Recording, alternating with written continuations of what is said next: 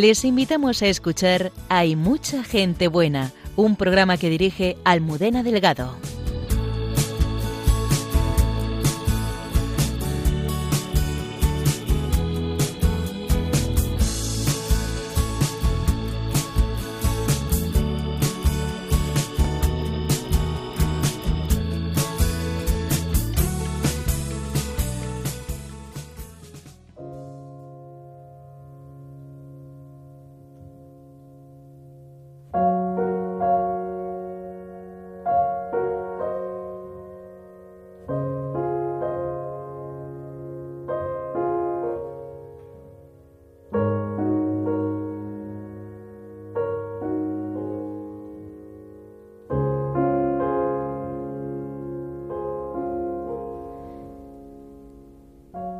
El pasado domingo eran canonizados en Roma diez nuevos santos y esta noche vamos a conocer mejor a dos de ellos.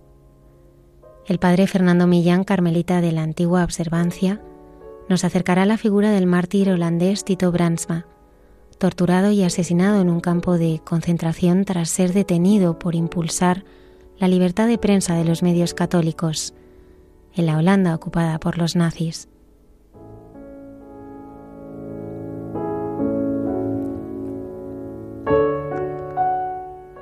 El padre Miguel Márquez nos hablará de la entrañable figura de Charles de Foucault, militar y aventurero, que lo dejó todo para ser otro Cristo y ocupar el último lugar entre los más pobres en el desierto.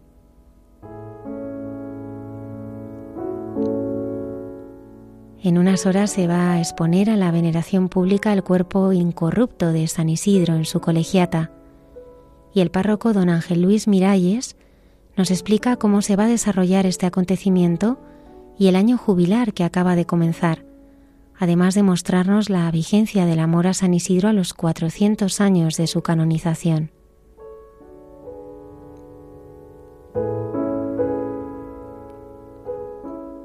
Cayetana Jairi Johnson nos llevará hasta la casa de San José para contarnos los últimos descubrimientos arqueológicos en Nazaret.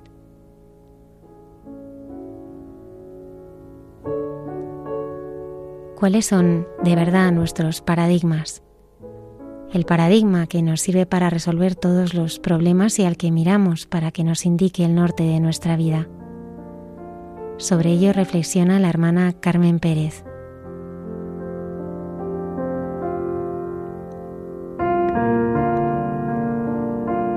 Buenas noches y bienvenidos una madrugada del viernes más a nuestro programa Quiero saludar a todos los oyentes y al equipo. Nos acompaña Antonio Escribano desde el control de sonido. Buenas noches. Buenas noches, bienvenidos a una noche de santos. Comenzamos.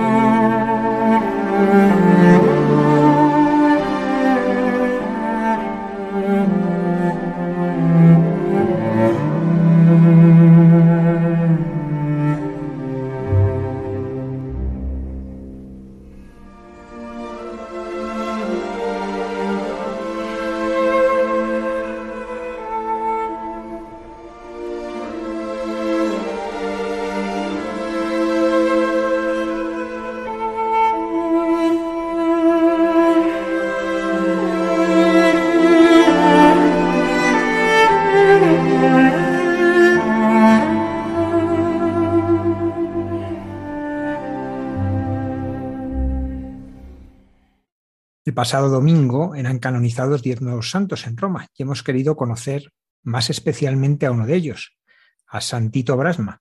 Para ello nos acompaña el vicepostulador de la causa, el padre Fernando Millán de la Orden Carmelita. Buenas noches, padre Fernando. Buenas noches, don Javier. Padre Fernando, antes de ir a todo lo que es el martirio, todo lo que sucede en aquellos años terribles, queremos conocer mejor quién era Tito Brasma, cómo era su familia, cómo su infancia y juventud. Bueno, pues es una figura eh, polifacética y muy con muchas dimensiones, con muchos aspectos. Eh, para comenzar, pues él es un carmelita holandés que nace en la Frisia, que es la región más norteña de, de Holanda, una región de gran mayoría protestante, solo hay un 3% de católicos. Y bueno, pues nace en una familia muy católica. Cinco de los hermanos serían religiosos, tres eh, monjas, un hermano franciscano y el carmelita. Entonces, una familia con mucha identidad eh, católica, eh, habituada también a vivir en un ambiente protestante, a convivir con, con los protestantes, ¿no? Y bueno, pues un muchacho que desde joven tuvo, se vio que era muy debilucho, que no servía para el trabajo en el campo y sin embargo era muy aficionado a la lectura y muy piadoso. Y bueno, pues eh, siguiendo un poco la tradición familiar, todo el mundo intuyó que iba a ser religioso. Parecía que iba a ser franciscano porque esa era la espiritualidad de la parroquia, los padres eran terciarios, etcétera pero decidió, por una conversación con un familiar lejano, eh, pues decidió hacerse carmelita. Y curiosamente, puesto que estamos en Radio María, cuando él habló de esta vocación, eh, dijo el espíritu del Carmelo, que es vida de intimidad con el Señor y tierna devoción a la Virgen María, me fascinó. O sea que él sitúa ya a María desde el origen de, su vocación. Eh, ahí se ve el origen de su vocación, cuándo da el paso vocacional, qué edad tenía y cómo, cómo lo vive pues él fue enviado a una especie de preseminario que había en la ciudad de Megen, que lo dirigían los franciscanos, y era un instituto, digamos, un liceo, como se dice allí, en el cual los chicos podían hacer sus estudios secundarios y al mismo tiempo discernir su, su vocación. Él tuvo, hubo ciertas dudas sobre él, pero no por su actitud o por su vocación, sino por su salud porque mm, siempre tuvo problemas de salud y fue una persona más bien enfermiza, ¿no? Eh, pero vamos, tenía muy claro que él, que él, quería ser religioso y optó, como he dicho, pues por la, por la Orden del Carmen. Cuando ya profesa, ¿cuáles son sus primeros ministerios? ¿A qué, hacia qué ministerio se fue él dirigiendo y le fueron encomendando? Bueno, pues ahí hay una cosa muy curiosa que es que cuando él se ordena en 1905 en, la Catedral de Ertogenbos, en, Brabante, pues fue castigado un año, por castigado, entre comillas, eh, los compañeros se fueron a parroquias y a distintos ministerios pues porque había sido un poquito libre pensador, pero en temas de, filosofía y de metafísica sobre el ente y la esencia, y en fin, cosas muy, muy complicadas. Y entonces estuvo un año, digamos, eh, castigado después de la ordenación, sin recibir ningún ministerio. Pero un superior que fue de Roma, de su provincia, le dijo, bueno, me han dicho que, tienes, que tienes que mejorar tu filosofía. Entonces, qué mejor que venirte a Roma. Y se lo llevó para allá, donde estuvo tres años haciendo el doctorado en filosofía en, la ciudad eterna. Después de esos estudios en Roma, ¿qué, qué, ministerio estuvo? Bueno, pues vuelve a Holanda en 1909 y tuvo una actividad frenética. Yo, simplemente por señalar los más importantes, en primer lugar, la educación. Fundó colegios, que era un apostolado muy novedoso en Holanda, colegios católicos, Incluso los católicos estaban luchando por, defender la igualdad de derechos, etcétera. Pero era también muy extraño la orden carmelita, donde no estábamos acostumbrados pues, a esto de los colegios, nos parecía una cosa extraña. Y bueno, pues fundó colegios, fue profesor de colegio, reflexionó sobre la pedagogía, pero en 1923, cuando se abre la Universidad Católica de Nimega, que era el, colofón ya de la, de la, emancipación católica, como se llama allí, pues fue contratado como profesor de Historia de la Espiritualidad y de Filosofía y en cierto modo dejó los colegios, aunque siempre siguió muy vinculado al mundo de los colegios católicos. Por lo tanto, el primer ámbito sería el de la educación, donde llegó a ser rector de la Universidad de Nimega. Y el segundo es el de la prensa. Él fue un periodista mm, vocacional y profesional. Tuvo el carnet internacional de periodista. Fue director de un periódico generalista, como diríamos hoy, la ciudad de Os En fin, trabajó mucho en el ámbito de la prensa hasta tal punto que en el año 35 el arzobispo Jansen lo nombra asistente mm, eclesiástico de la prensa católica. Era el vínculo entre, entre los obispos y, los periódicos católicos. Y aparte de esto, bueno, pues fue un investigador en temas de espiritualidad, eh, fue un pionero del ecumenismo en, el Carmelo y en, la Iglesia Católica, estuvo muy metido en una asociación que se llamaba Apostolado para la Reunificación con las Iglesias Orientales, eh, fue esperantista, eh, participó en los congresos de esta lengua que inventó el doctor Zamenhof y, bueno, quizá de forma tal vez un poquito romántica, pero con una intención muy bonita, ¿no? De que todo el mundo se entienda y se comprenda. Eh, fue también, y nunca dejó de serlo, y mm, un pastor, es decir, por ejemplo, iba a confesar a los inmigrantes italianos que había en Holanda, estuvo siempre disponible, dirigió espiritualmente a muchos estudiantes. En fin, fue una persona con muchísimas dimensiones, hasta tal punto que en vida se le consideró un poquito disperso. Sabéis que en el mundo académico, pues cuando uno toca muchos palos ya está mal visto, ¿verdad? Y yo siempre digo que sí, fue disperso, pero disperso por generosidad. Fue una persona que no se supo negar a nada y por eso pues tuvo también esa labor tan fecunda y, tan variada y tan rica, ¿no? Hasta tal punto que era una persona conocidísima y muy célebre en Holanda. Nos vamos acercando a los años terribles de la Segunda Guerra Mundial. Ya en esos años anteriores, él cómo veía el peligro de los totalitarismos emergentes. Bueno, él lo sufrió mucho en su año de rector. Hablamos del año 32, que todavía Hitler no había subido al poder. Eh, eran tiempos convulsos em, de una radicalización tremenda, estudiantes comunistas, estudiantes eh, filofascistas, eh, huelgas, etcétera.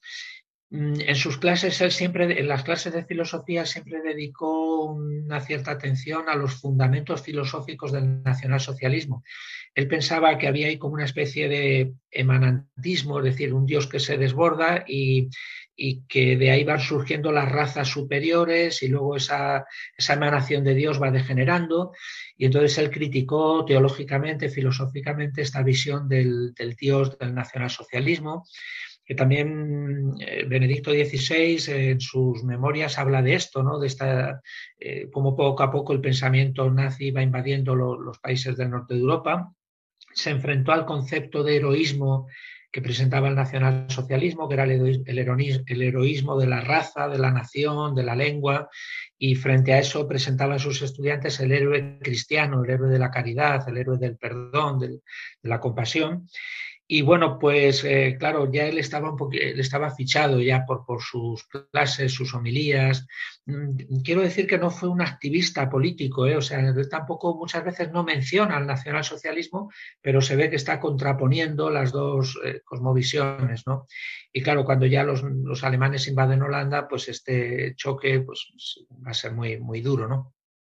¿Cuál es el motivo principal que lleva a su detención? Bueno, los nazis invaden Holanda en mayo del 40, de 1940 y al principio intentan dar la impresión de que mm, respetan la autonomía de, de, Holanda, en fin, es un país culto, es un país próspero, es un país de raza aria y por lo tanto pues mantienen una cierta apariencia de normalidad, pero poco a poco van a ir eh, provocando pues promoviendo leyes que van a oprimir a la población y sobre todo a la población judía. Y claro, todo poder totalitario intenta controlar dos ámbitos, que son la educación y la prensa, los medios de comunicación. Y en estos dos ámbitos el padre Tito estaba muy comprometido, entonces el choque fue inevitable. Primero en los colegios, porque mm, hubo una norma que obligaba a expulsar a los niños judíos o de origen judío de los colegios católicos y él se negó a hacerlo, estuvo, digamos, en cierto modo negociando con el gobierno y consiguió que no fueran expulsados. Eh, fueron expulsados luego, ya después de que él había muerto, porque se cerraron los, colegios. Y sobre todo en el campo de, de la prensa, porque obligaron a que los periódicos católicos publicaran la propaganda nazi y las noticias que, ellos producían. Entonces al padre Tito le tocó la difícil misión, muy desagradable, de hablar con los directores de periódicos católicos, la mayoría laicos, con, familia, con hijos, y decirles que no podían mm, ceder a esta imposición, que si publicaban toda esa publicidad, pues dejarían de ser considerados católicos. Y él estaba muy contento porque la respuesta de los directores fue muy valiente. La gran mayoría dijeron vamos a resistir. A él le ofreció el superior, el provincial, que se fuera a un convento rural perdido para, perder, quitarse un poquito de medio, pero él dijo, bueno, pues, eh, pues sería una vergüenza que yo pida este esfuerzo a los laicos y yo me esconda. Y entonces el 19 de enero del 42 pues fue detenido en, en Nimega, en, el convento carmelita de Nimega. El padre Tito eh, va a tener un vínculo también con eh, Santa Benedicta de la Cruz, con Edith Stein. ¿Cuál es ese vínculo que los une en vida y en el martirio? Pues a mí, Javier, me encantaría, sería un sueño que apareciera por ahí algún texto en el que eh, uno de los dos cita al otro. Yo creo que no llegaron a conocerse, pero hay un vínculo muy bonito y es que el padre Tito, bueno, estuvo muy comprometido con el arzobispo de Young, después cardenal de Young.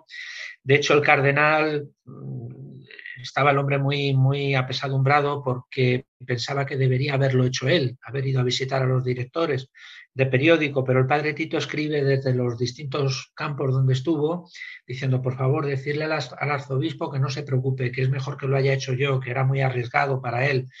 Entonces, bueno, él trabajó mucho en ese ambiente con los obispos que fueron muy, muy valientes contra el nacionalsocialismo y escribieron varias cartas y la última de ellas, la más fuerte, en la que se excomulga a los católicos que, que se afilian al Partido Nacional Socialista, pues fue publicada, fue leída en las iglesias clandestinamente el domingo 26 de julio.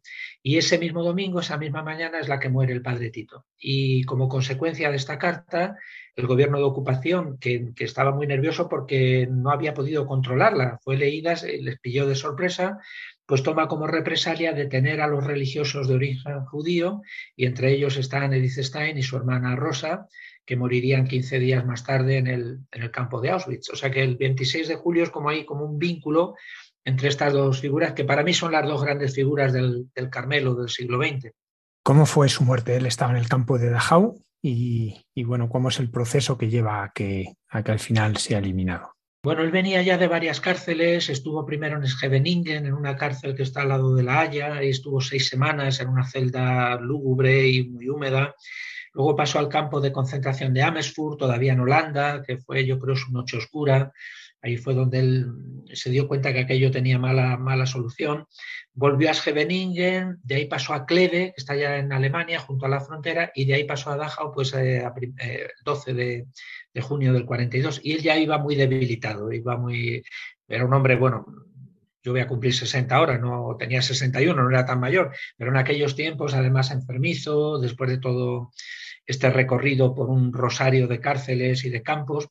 Y entonces los compañeros le, convencieron, ya había varios carmelitas, sobre todo polacos, y bueno, como bien sabido, en Daja hubo muchísimos religiosos, eh, sacerdotes, incluso dos obispos, y entonces le convence para que vaya a la enfermería, a donde nadie quería ir porque había el rumor que luego se confirma totalmente y hay fotos y demás, de que allí se experimentaba con los, con los enfermos. El padre Tito sufrió los experimentos médicos, por ejemplo, contra la malaria o contra la hipotermia. Ellos estaban buscando el modo de que los paracaidistas alemanes en el Mar del Norte eh, no se congelaran y entonces eh, probaban métodos algunos totalmente estrambóticos, ¿verdad? Y allí conoce a una enfermera que jovencísima, y por el acento reconoce que es holandesa. Entonces tiene con ella varias conversaciones e incluso le regala su rosario. Ella no quiere aceptarlo porque dice que no cree en estas supersticiones católicas y demás, pero el padre Tito insiste y al final se lo queda. Y bueno, pues esta mujer, 15 mm, años después, eh, después estuvo prisionera en Alemania, considerada criminal de guerra, eh, mm, mm, da su testimonio y declara en el proceso de beatificación. Entonces cuenta los últimos días del padre Tito. Ella pidió eh, declarar bajo nombre, bajo seudónimo, y la Santa Sede pues no ha permitido revelar este, este, nombre, lo cual me parece muy bien porque ya esta mujer se casó, tuvo una familia, una vida nueva, no podía pisar ni Holanda ni Bélgica porque hubiera sido ahorcada al día siguiente, estaba en la lista de los condenados a muerte Y bueno, pues cuenta unas cosas muy interesantes. Eh, a veces tiene absurdo de memoria porque habían pasado ya muchos años. Por ejemplo, mm, cuando le hablan de la crítica a los sacerdotes, cuenta que el padre Tito le dijo, mira, es que los buenos sacerdotes no son los que predican muy bien, sino los que dan su vida por la salvación de los demás, como dice Santa Teresa, cuenta la enfermera pero esto no lo dice Santa Teresa, sino que nos parece que se parece mucho a una frase de Santa Teresita, del Niño Jesús. Entonces, bueno, pues hay deslices de estos que le dan más valor todavía a la declaración de esta enfermera, no es una declaración perfecta. Y hay una frase que a mí siempre me ha impresionado mucho, que es cuando ella dice, aquel hombrecillo me miró y tuvo compasión de mí, se compadeció de mí. ¿no? Y me parece que, se expresa muy bien la, la sensibilidad de este hombre y su compasión por, incluso por esta mujer que estaba allí en aquel lugar tan horroroso. Finalmente, ¿cómo fallece él? Bueno, pues él fallece con una inyección de ácido fénico, que es como, bueno, pues eh, mataban a los que ya no servían para los experimentos y demás. Allí estaba un personaje totalmente siniestro, que era el doctor Volter, de hecho, esta enfermera no era enfermera de, la enfermería del campo, sino que era enfermera de las SS, acompañaba a Volter, y entonces él es el que pasaba y, como se hacía en los campos de concentración, en décimas de segundo decidía sobre la vida de, una persona. Entonces él murió con una inyección de ácido fénico, aunque en el certificado oficial, que estaba escrito incluso antes de morir, porque lo mandaban en serie, pues ponía algo así como catarro intestinal y, una cosa totalmente ficticia y demás. Eh, ¿Se sabe dónde están los restos de Tito Bradma o desaparecieron?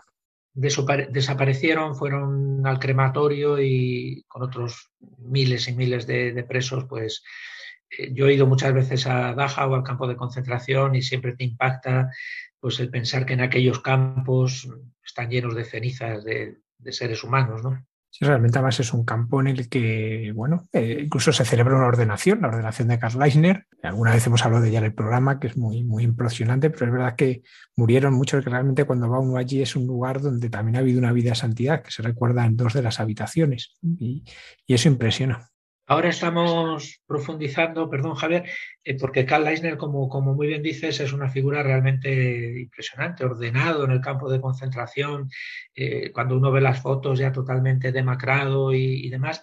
Hemos descubierto que escuchó al padre Tito en Nimega, o sea, este mundo estaba muy conectado, esa intelectualidad del clero centroeuropeo, y bueno, pues tenemos la ilusión de publicar algo, porque son dos figuras mm, realmente impresionantes. ¿eh?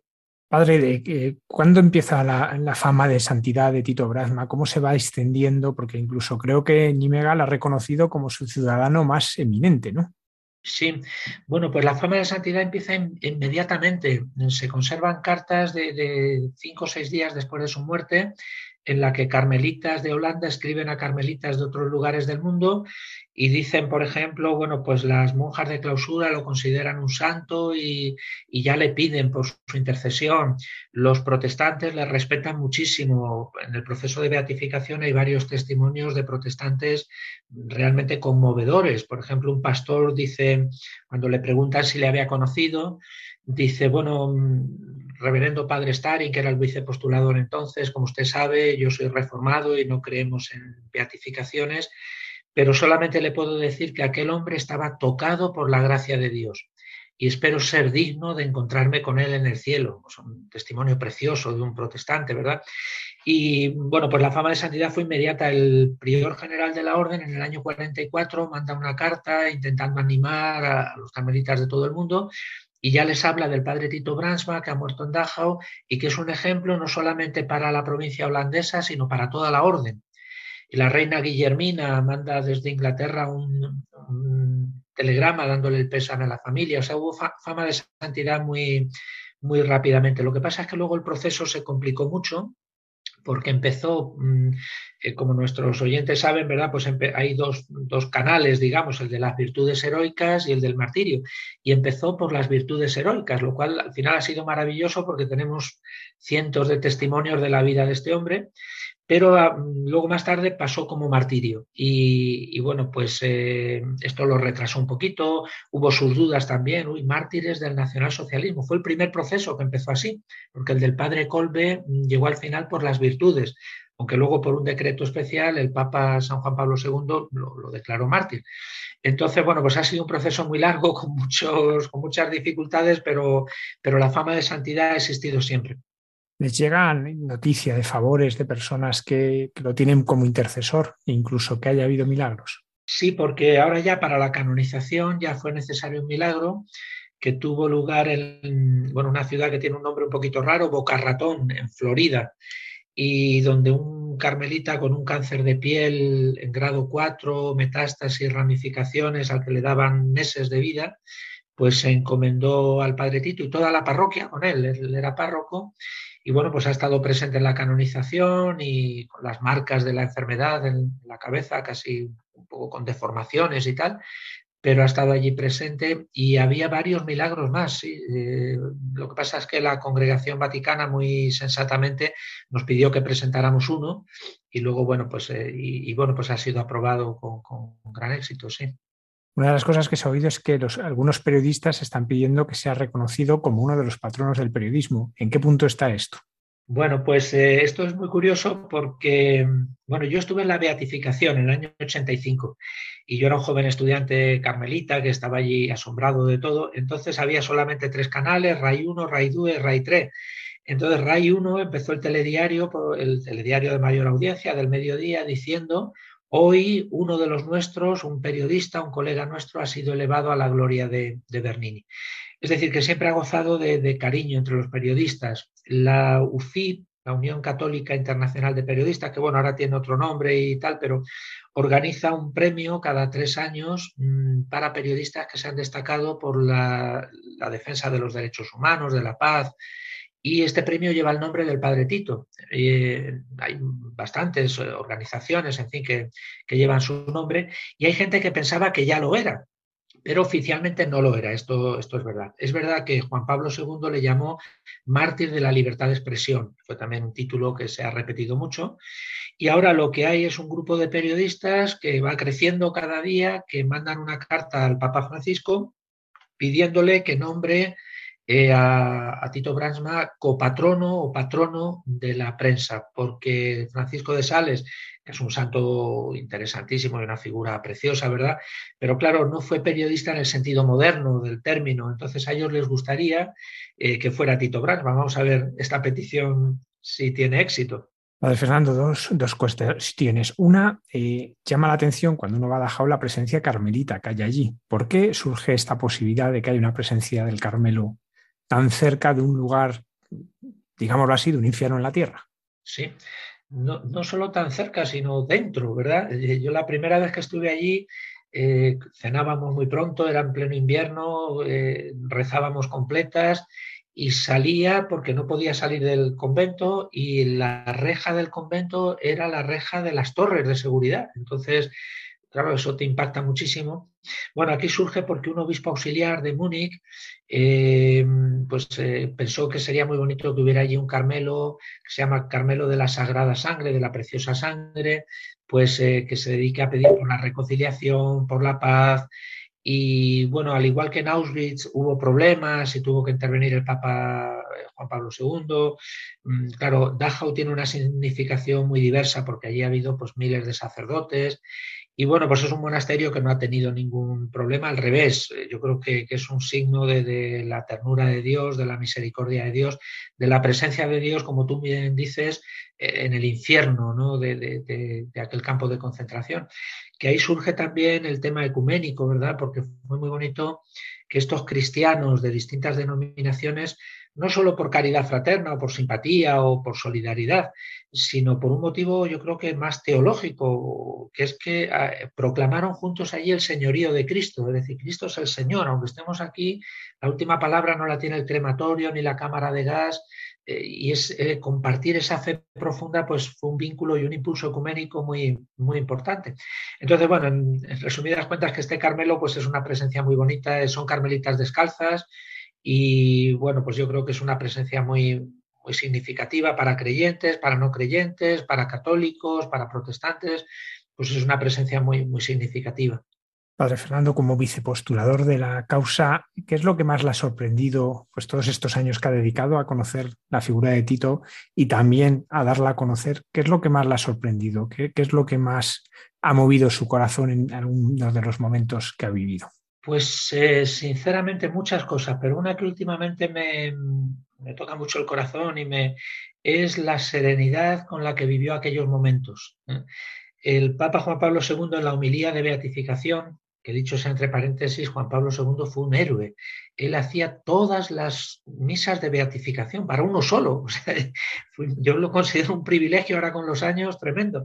Bueno, pues él dijo, eh, hablando del padre Tito, un héroe, etcétera, etcétera, una heroicidad tal no se improvisa, es el fruto de una vida de oración, de una vida de, intensidad espiritual, ¿verdad? Entonces yo creo que eso tuvo como, como resultado pues esa serenidad, incluso en los momentos más difíciles, más complicados. Por ejemplo, sabemos que confesó a un guardián del, campo de concentración, eh, nunca insultó, llamaba mucho la atención a los compañeros que no insultaba, eh, compartía la comida en el campo de concentración. Entonces lo digo, Javier, porque yo me lo aplico a mí mismo. Hemos vivido unos meses terribles de pandemia, pero bueno, hemos comido, hemos tenido todas las comodidades y a veces, pues, pues, yo el primero, todos perdíamos los nervios, estábamos. Entonces, la vida de este hombre y, esa serenidad teologal, podríamos decir, esa esperanza profunda, pues a mí me ha, impactado, me ha enriquecido y, me ha ayudado mucho en estos tiempos tan, tan raros y tan difíciles que hemos pasado, ¿verdad? Eh, ¿Cuál es la fiesta de este santo, de Tito Brasna? Pues la fiesta va a seguir siendo el 27 de julio para que no coincida con San Joaquín y Santana, es decir, un día después de su muerte ya lo veníamos celebrando en, el Carmelo y demás, y ahora ya oficialmente pues va a ser el, 27 de julio. Bien, Padre Fernando, pues muchísimas gracias por habernos ayudado a conocer a este santo que, como decíamos, fue canonizado el pasado domingo y ha sido un regalo estos diez santos, cada uno de su manera, pero él es un mártir de una época terrible que ahora en cierta manera pues ha vuelto a la actualidad con todo lo que está sucediendo en Europa, eh, incluido el asesinato de periodistas, ¿no? que también lo estamos viviendo. Pues muchísimas gracias por habernos acompañado. Muchísimas gracias, don Javier, y yo creo que, el padre Tito, que fue muy mariano, eh, fue muy mariano como buen carmelita, pues también os va a bendecir desde, desde el cielo a todos los que hacéis Radio María. ¿eh? Muchas gracias. muchísimas gracias.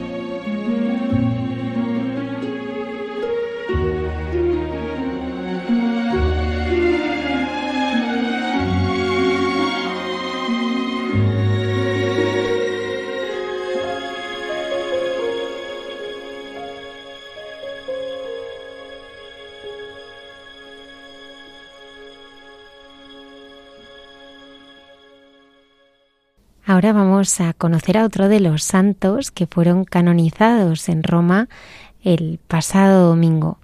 Él después de su conversión vivió como sacerdote ermitaño entre las tribus Tuareg en el Sáhara. Eso es, y de este santo pues se conservan una gran colección de meditaciones, cartas y notas de interés, unos grandes escritos espirituales. Vamos a escuchar al padre Miguel Márquez que nos hablará de Charles de Foucault.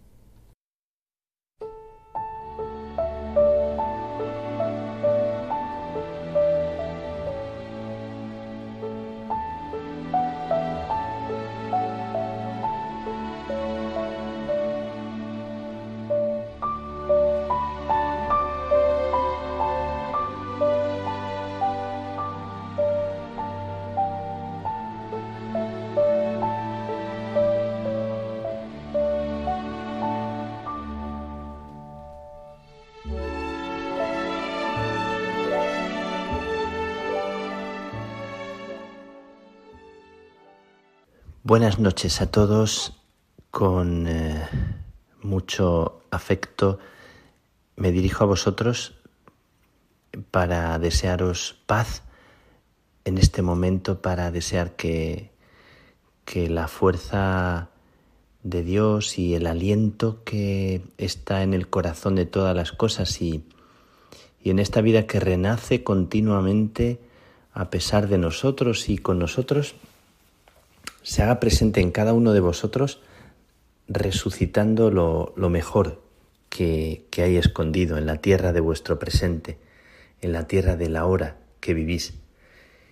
Quiero mm, deciros que he vivido en estos días algo precioso con muchísima gente. Eh, he estado el domingo en la plaza de San Pedro con multitud.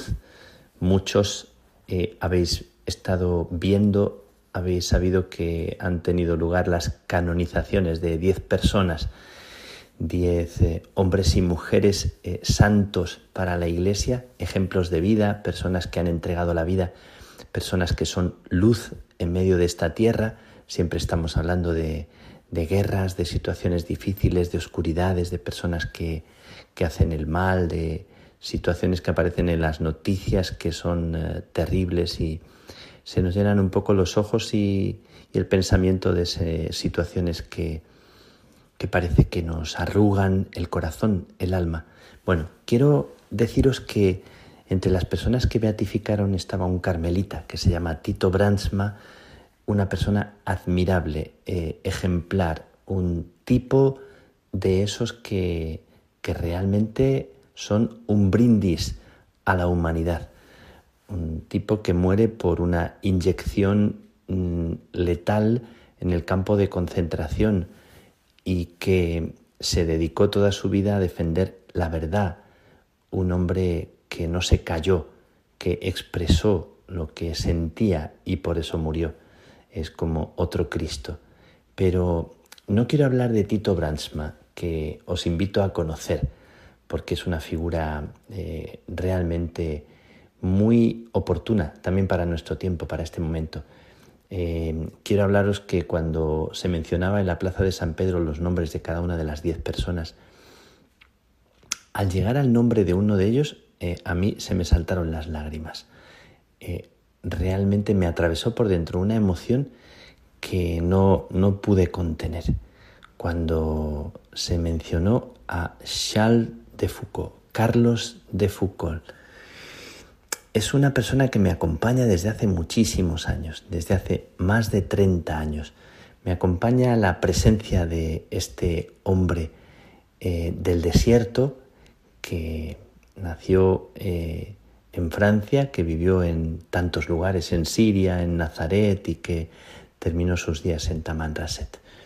Y Carlos de Foucault, que realmente cuando aparecía su nombre dicho por los micrófonos en la plaza de San Pedro, una multitud de gente aclamaba, igual que a los demás, un poco menos.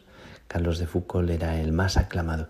Pero quiero contaros un poco cómo ha sido mi, relato, mi, mi amistad, mi cariño por Carlos de Foucault. Yo era un joven estudiante carmelita en Salamanca, eh, apasionado por los libros.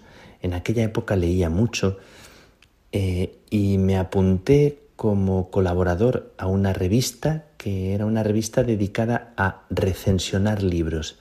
Iban llegando muchos libros a aquel lugar de, universidad, a aquel lugar donde estudiábamos y, íbamos eligiendo libros que recensionábamos, hacíamos una valoración del libro, lo leíamos y dábamos nuestra apreciación. Una vez llegó un libro eh, y yo abrí ese libro que tenía en la portada un personaje muy atractivo para mí, una figura pobre, una figura con las manos caídas y con la mirada serena y que se llamaba Carlos de Foucault.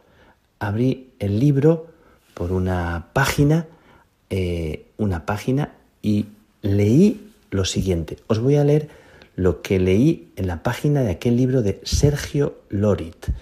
Os invito si queréis rescatar ese libro porque es como una biografía novelada de, Carlos de Foucault que realmente me atravesó por dentro y, me marcó a fuego eh, este relato, que dice lo siguiente. La mañana del 6 de marzo de 1897, la hermana María Fiel, lega de las Clarisas de Nazaret, se detuvo mucho más tiempo del acostumbrado en la capilla del convento.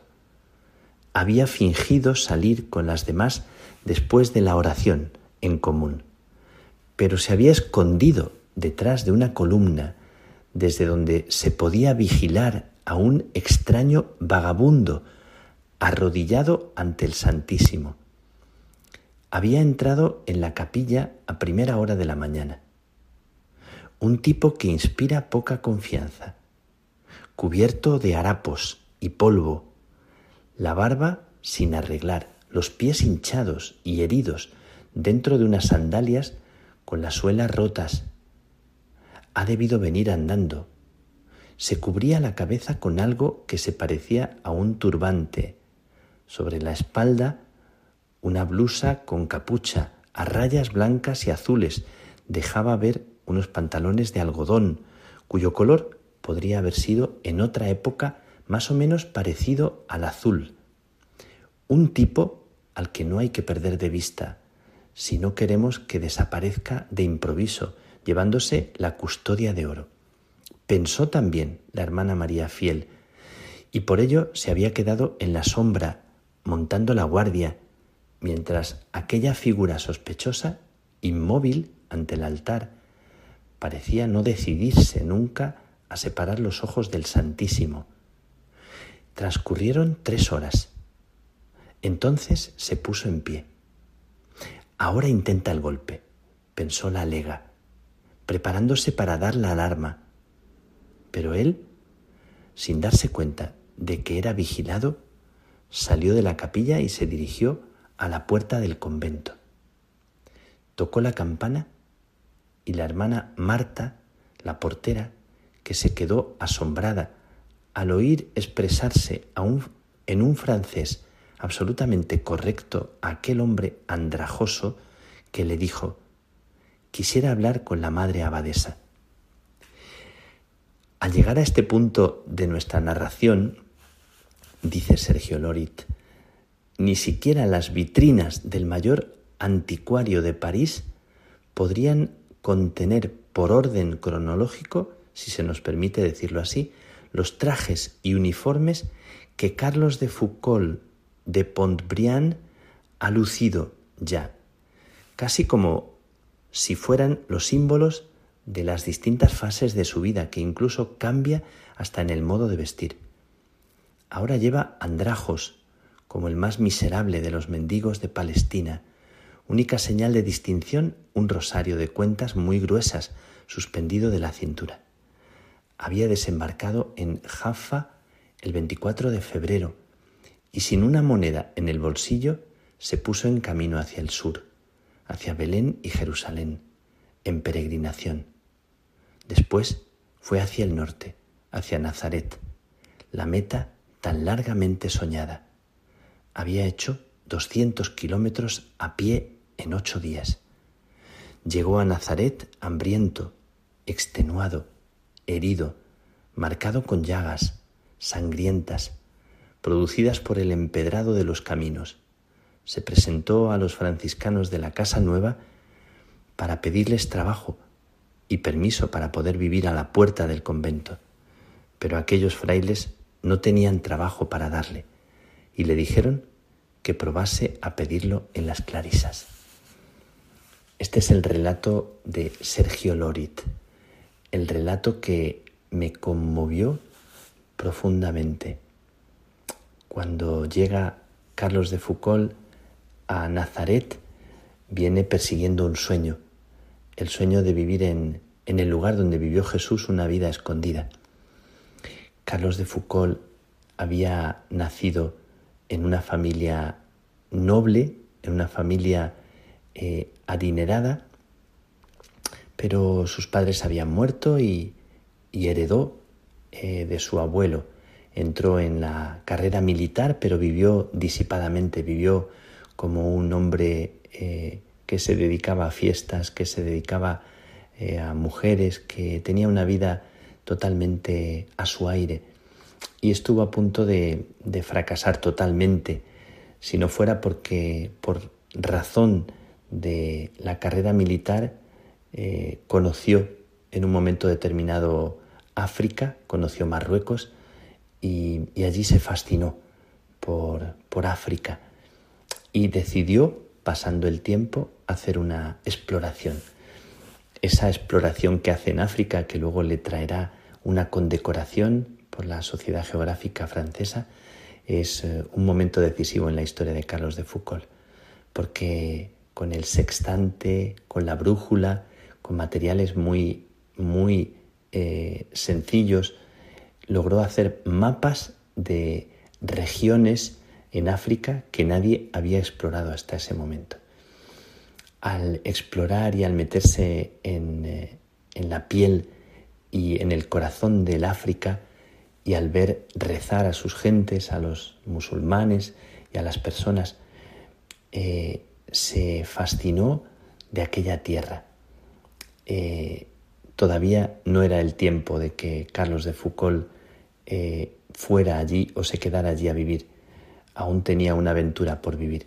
Se convirtió, eh, su corazón se dejó eh, fascinar por Dios, entraba en las iglesias y decía, cuando todavía él pensaba que no tenía fe, decía en las iglesias en, Francia, eh, Señor, si existes, haz que yo crea en ti. Siempre me ha conmovido mucho esta, esta petición que hacía Carlos de Foucault en la iglesia me lo imagino, sentado en los bancos de la iglesia diciendo, Señor Dios, si estás ahí, si existes, haz que yo crea en ti. Y así fue que coincidió con un sacerdote que le invitó a confesarse y empezó una historia, una historia de búsqueda apasionada. Y esa búsqueda le llevó a buscar eh, el último lugar. Se convirtió y quiso ser un monje dedicado a Dios por entero. Preguntó dónde estaba la trapa más pobre en aquel momento eh, y le indicaron una trapa en, Siria, en Santa María de las Nieves. Y allá vivió durante un tiempo, pero no le pareció suficiente. Y este es el momento del relato que os he contado, cuando sale de aquella trapa tan pobre que no le fue suficiente porque quería despojarse hasta tal punto, después de haber vivido tan, tan en riqueza, tan en despilfarro, que quiso vivir en Nazaret. Y en Nazaret estuvo durante un tiempo como recadero de las clarisas, haciendo una vida muy, muy pobre. Había empezado el camino de una sencillez tremenda y de un no querer ser eh, percibido, ser conocido, no querer ser aplaudido por nadie, vivir una vida oculta. Pero no fue suficiente. Toda la historia de Carlos de Foucault que os invito a conocer le llevaría algún tiempo después, ordenado sacerdote, a irse a vivir al corazón de África. Primero a Beniabés y finalmente en el corazón del territorio tuareg, en el desierto, en medio de los tuareg, aquellos hombres del desierto únicos. El otro día en eh, la canonización había un tuareg con el turbante, me conmovía verle. Me dijeron que era familia de los tuaregs que conocieron a Carlos de Foucault. Carlos de Foucault eh, vivió toda la vida con esta pasión de, ser Jesús en el corazón de, de los que viven en el extremo, en el último rincón del mundo. Y se fue allí a un lugar perdido, a Tamandraset, y allí vivió entre aquellas gentes del desierto sin querer hacer ruido a los ojos del mundo. No tuvo ningún discípulo, no tuvo nadie que le siguiera, no, no podían seguir su ritmo. Y, vivió con el corazón totalmente prendido y prendado de, Jesús pobre y escondido. Y su vida en aquel momento eh, no era eh, ni mucho menos como el, eh, la sospecha de lo que sería después.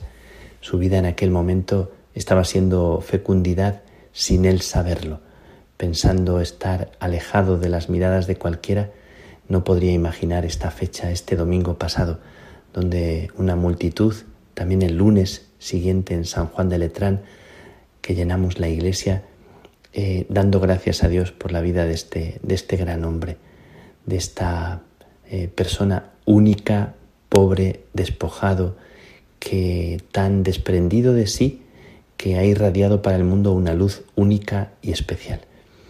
Me ha conmovido siempre la figura de Carlos de Foucault y quería contároslo, quería decíroslo para, para transmitiros lo que, lo que el Señor me ha regalado a través de él, tal vez uno de los santos que, que más admiro y que más me, me, atraviesan por dentro con Francisco de Asís, eh, Juan de la Cruz y, Teresa de Jesús o Teresita. Puedo decir que estos cinco nombres son los nombres que, que están como más grabados a fuego en mi, en mi corazón, pero Carlos de Foucault de una manera muy, muy especial. Eh, Carlos de Foucault dijo la oración con la que quiero terminar eh, esta noche y quiero hacerla para pedirle a Él que nos ayude, que nos conduzca, que nos haga desprendidos, que empobrezca nuestra vida para enriquecerla de lo que importa, que nos lleve por el desierto al pozo auténtico, a la fuente verdadera donde, donde mana el agua, el única agua, la única agua que puede saciar la sed. Y Carlos de Foucault dijo, Padre, me pongo en tus manos, haz de mí lo que quieras, sea lo que sea. Te doy las gracias. No deseo nada más. Yo te ofrezco mi alma y te la doy con todo el amor de que soy capaz, porque tú eres mi Padre. Me abandono a ti con todo el amor de que soy capaz, porque tú eres mi Padre no deseo nada más, Padre. Que Dios te bendiga, que Dios os bendiga.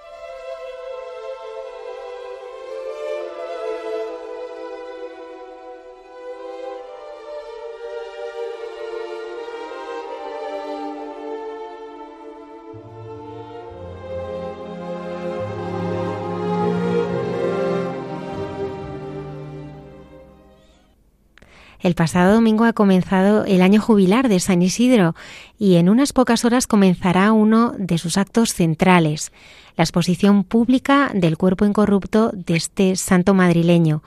Para conocer mejor lo que significa este año jubilar y en especial este acto histórico que se va a prolongar hasta el día 27, nos acompaña el párroco de la Colegiata de San Isidro, don Ángel Luis Miralles. Padre Ángel Luis, Buenas noches. Buenas noches. Eh, Javier. ¿qué, vamos a tener y a celebrar dentro de unas horas en la Colegiata de San Isidro? Pues mira, se va a celebrar, eh, estamos conmemorando el 400 aniversario de la canonización de San Isidro, Labrador. y entonces, pues, con motivo de, de este centenario, pues el Santo Padre ha concedido un año jubilar y en este año jubilar, pues también la Santa Sede, la Sagrada Congregación para el Culto Divino y de los Santos, pues han concedido que se pueda exponer el cuerpo de San Isidro al público, ¿eh? se pueda exponer para que la gente pueda venerar este cuerpo incorrupto de San Isidro eh, y se expondrá el día 21 a partir de las doce y media aproximadamente, después de la misa de doce, se expondrá el cuerpo de San Isidro esto es algo que es muy excepcional, entendemos. Eh, ¿Qué sentido tiene el poder exponer el cuerpo de San Isidro y que la gente lo pueda venerar pudiendo contemplarlo?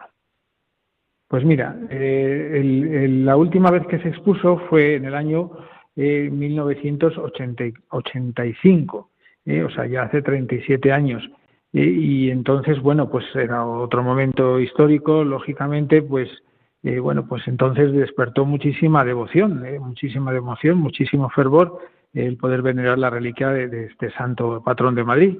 Eh, el caso es que confiamos que en estos tiempos que corren, pues también el hecho de poder acercarse a venerar la imagen, o sea, el cuerpo incorrupto de San Isidro, pues suponga que para muchas personas pues les plantee que, que, bueno que ser santo no es imposible ¿eh? que existe, ha existido este hombre y han existido muchos, muchas personas a lo largo de la historia de carne y hueso que han seguido al Señor radicalmente y que ahí está, en este caso, su cuerpo, ¿eh? que certifica que era un hombre de carne y hueso, un, agricultor, además, pues bueno, pues se ha hecho un estudio médico aprovechando que había que, que que, sacarlo para, para, exponerlo, pues eh, se ha hecho un estudio médico y se ha comprobado que era realmente era un agricultor que trabajó duramente en el campo, eh, que hizo mucho esfuerzo físico para llevar a cabo su labor eh, como labrador y bueno, pues eso certifica también el, comprobarlo, pues pues que realmente pues ser santo no es imposible.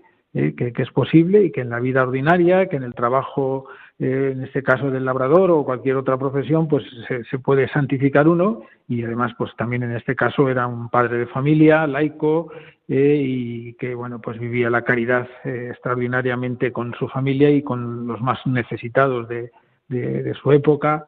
Y, vamos, yo creo que especialmente pues eso nos, nos muestra este, este cuerpo incorrupto nos, nos muestra pues eso, esa realidad de que la santidad es, es, es una llamada a todos y que ahí está este cuerpo que, se ha certificado que realmente es de San Isidro, pues, pues, pues que, sirvió para este hombre para darle gloria a Dios.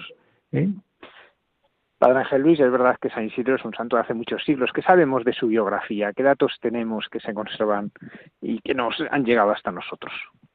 Pues mira, los datos históricos que se conservan son a través de un códice del siglo XII que escribió un diácono, Juan Diácono este Juan Diácono, pues eh, siglo XII, pues un siglo después de, morir San Isidro, eh, pues él deja recopilados los milagros que la tradición atribuyen a San Isidro, la tradición de, su época, eh, pues milagros como por ejemplo el de la olla, el de los bueyes, sobre todo el más conocido, el de que rescató a su hijo del pozo, y, y, a través de esos milagros, pues ha habido ediciones críticas de estos milagros que han ido deduciendo la vida de San Isidro. Es curioso porque no existe una biografía, podríamos decir, oficial, existe este, este códice de Juan Diácono, que podríamos decir que sí que es un relato oficial, puesto que es casi contemporáneo de San Isidro, y a raíz de este códice pues se deduce incluso dónde estaba, dónde vivía, eh, porque los el diácono pues data muy bien en qué momento de la historia se produjo ese milagro, en qué lugar de Madrid estaba ese, ese sitio donde San, Isidro y Santa María de la Cabeza pues eh, llevaron a cabo esa petición a Dios por los pobres o lo que fuera. Eh, entonces, pues a partir de ese, de ese libro o ese, ese códice de Juan Diácono, pues se han deducido muchos datos históricos, que por ejemplo el momento histórico de San Isidro entre el siglo X y el siglo XI, eh, pues esa es la época, una época en la que Madrid pues eh, era un pueblo pequeño, eh, un pueblo pequeño, en el que convivían bastantes islámicos, musulmanes con cristianos, que hubo momentos críticos de persecución religiosa, de, de bueno, de, guerrillas internas, incluso aquí en Madrid, pues que San Isidro tuvo que huir de un sitio para otro para no encontrarse en medio de, la violencia y sufrir la persecución, etcétera. O sea que eso es lo, los datos históricos se, se extraen de ahí. también como que tuvo un hijo, o sea, lo del hijo también se deduce de que pues hay un milagro, el milagro del pozo en que rescató a su hijo, vamos, lo rescató Dios. Dios fue el que hizo ese milagro de, sacar al niño del pozo cuando San Isidro rezaba eh, por, por, la, por, la, por, por, su hijo, ¿no? Por, porque no, no falleciera en ese, en ese, en ese accidente. Eh, y bueno, y a partir de ahí, pues eso, que, estaba casado con Santa María de la Cabeza, eh, que tuvieron que marchar a Torre Laguna, etcétera. Así se van sacando datos históricos, también que murió ya mayor para entonces, que era un hombre ya mayor cuando falleció, que terminó sus días eh, pues eh, de una forma eremítica, igual que su esposa, que se retiraron cada uno eh, pues a, hacer una vida contemplativa. Bueno, todos esos datos que se, han recopilado y bueno, existen algunas biografías, pero la historicidad es la que se extrae de, este códice de Juan Diácono del siglo XII. Padre Ángel Luis, llama mucho la atención que un labrador, eh, San Isidro era un labrador de un pueblo, prácticamente, porque Madrid entonces no era muy grande, sin embargo tenga una repercusión universal. ¿Cómo se explica esto de que en tantos lugares hay incluso ciudades con el nombre de San Isidro? Pues mira, eh, es, sorprendente, efectivamente, porque, porque, claro, era un personaje pues que podríamos decir que no tenía ninguna repercusión social su, su, trabajo, ni su posición social, y, ni su estatus en Madrid, pero en cambio, pues, eh, ¿cómo sería de, santo, eh, hablando de plata, cómo sería de santo que, llamaba la atención, ya no solamente a sus a los que convivían con él, sino incluso a gente poderosa de, la época, vamos, entre otros a sus a los señores que, le tenían empleado. ¿eh? Y bueno, pues también, claro, aporta mucho a su fama que, que, que se le atribuyen milagros, como te decía antes, en su época se le atribuían milagros. ¿eh? Y, bueno, pues su, su, devoción se extendió, pues y en vida ya le consideraban santo y luego en, la muerte pues le consideraban tan santo que se tomaron la libertad de, de, exhumar su cuerpo del cementerio donde le habían enterrado, que le enterraron en el cementerio de San Andrés. ¿Y cuál fue la sorpresa? Que al sacarle del, del, del lugar donde estaba enterrado, de la tumba, 40 años después de su muerte, pues comprobaron que estaba el cuerpo incorrupto, tal y como se encuentra en la actualidad. Y a partir de ahí, pues ya claro, la fama creció más y la fama de santidad. Y, y si sorprende que eso, que, un hombre tan, tan sencillo sea patrón de una capital tan importante como es Madrid, y sorprende también que, que, cundiera tantísimo la devoción entre los reyes. O sea, lo, a mí me ha sorprendido en este tiempo que llevo aquí en esta parroquia comprobar la devoción eh, histórica de, todos los reyes de España desde, desde la época de San Isidro, y que se han preocupado muchísimo de, venerarle, de custodiarle. De hecho, el hecho de que esté en esta iglesia, que es la, la colegiata de San Isidro, que era la antigua iglesia de los jesuitas del Colegio Imperial de Madrid, una iglesia pues eh, grande y hermosa, pues pues fue un mm, deseo expreso de, Carlos III que se trajera aquí porque consideraba que San Isidro merecía estar en la iglesia más, entonces en tiempos de Carlos III pues era la iglesia más importante de Madrid y, decidió eh, sacarlo de, la iglesia de San Andrés donde estaba, muy a pesar de,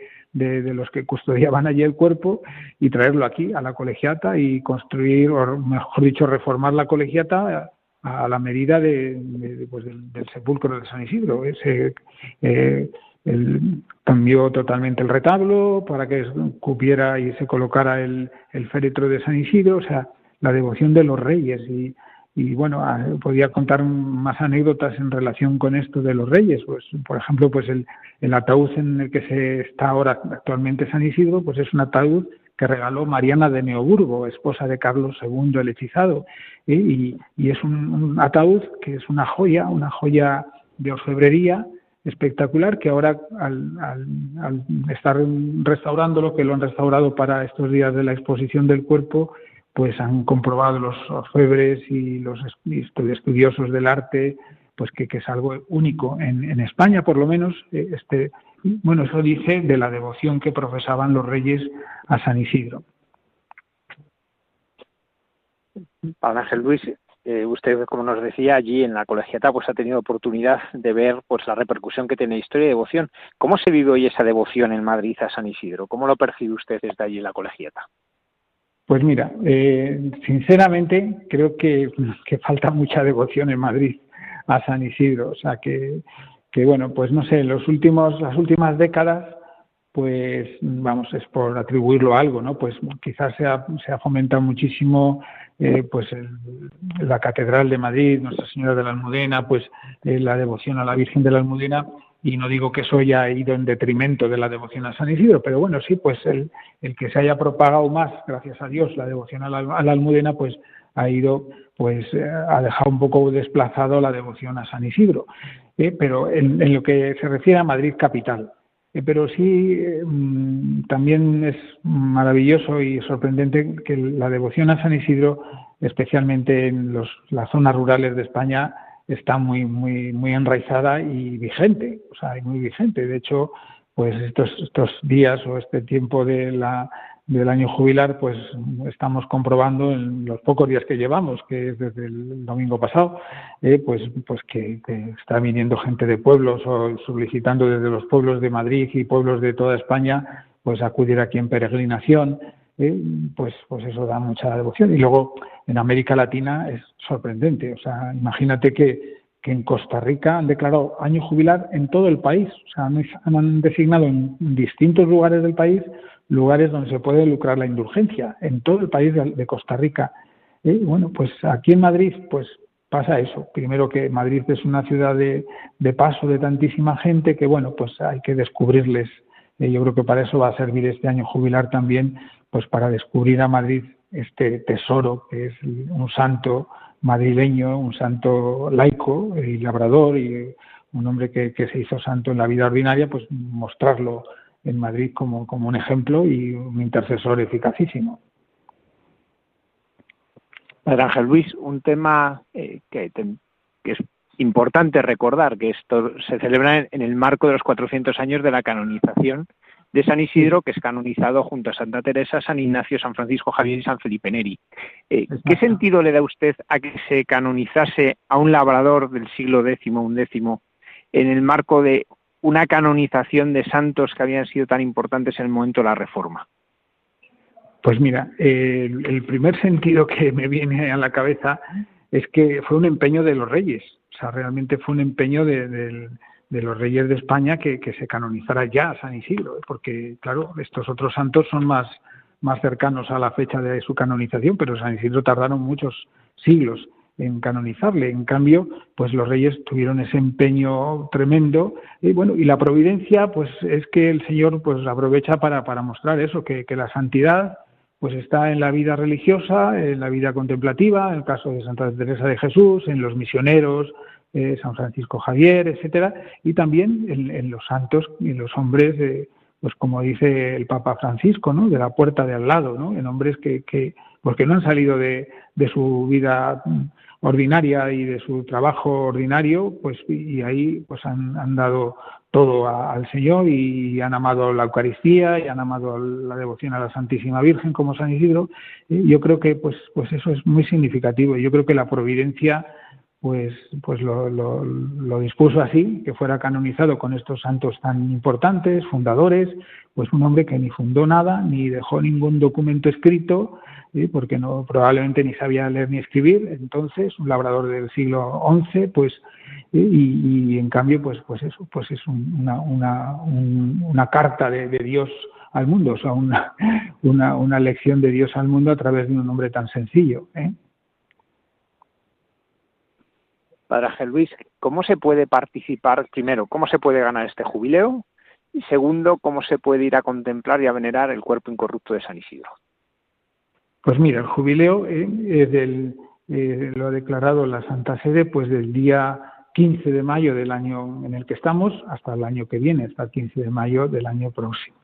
Eh, entonces, las condiciones que pone la Santa Sede, pues, mm, coincide como siempre, ¿no? Para, alcanzar la, indulgencia plenaria, para beneficiarse del jubileo, pues desprenderse de todo afecto por el pecado, incluso por el pecado venial, venerar el cuerpo de San Isidro, que se venera aquí en la colegiata, o sea, el único templo jubilar es este, la colegiata, porque la, Santa Sede ha dispuesto que sea aquí donde se lucren las indulgencias venerando el cuerpo de San Isidro. Y con la veneración del cuerpo de San Isidro, pues orar por las intenciones del Santo Padre, preferentemente el credo y el Padre, el Padre Nuestro, lógicamente recibir el sacramento de la penitencia 15 días antes o 15 días después de la visita al cuerpo y comulgar sacramentalmente. ¿eh? pues esas son las condiciones, vamos, aplicables para pues por un alma del purgatorio o por, uno mismo. ¿eh? Y bueno, el, templo está abierto todo el día. Ahora, especialmente estos días que va a estar expuesto, pues desde las siete y media de la mañana hasta las nueve de la noche ininterrumpidamente está el templo abierto. Y luego a lo largo de todo el año, pues el horario también, si me permites lo digo, ¿eh? pues va a estar abierto desde las siete y media hasta las dos del mediodía y desde las 5 de la tarde hasta las 9 de la noche. ¿eh? Entonces, yo creo que es un horario bastante amplio. Eh, hay una misa del peregrino, podríamos llamar, a las 12 del mediodía, pero luego hay misa de 8, de 9, de 11, de 8 de la tarde. Y luego, pues también a, lo largo de las otras horas que no hay misa, pues estamos viendo que están solicitando sacerdotes celebrar la misa a la una, a la una y media o a las 10 de la mañana, pues casi a todas horas seguramente habrá misas. ¿eh? y confesores también, gracias a Dios en esta iglesia siempre ha tenido esta, este carisma, podríamos decir, de, que hay confesores y muy dispuestos a, recibir a los penitentes ¿eh? a lo largo de todo el día. Padre Ángel Luis, y ahora ya en el terreno más personal, ¿qué supone para usted eh, celebrar este año jubilar siendo el párroco de la colegiata?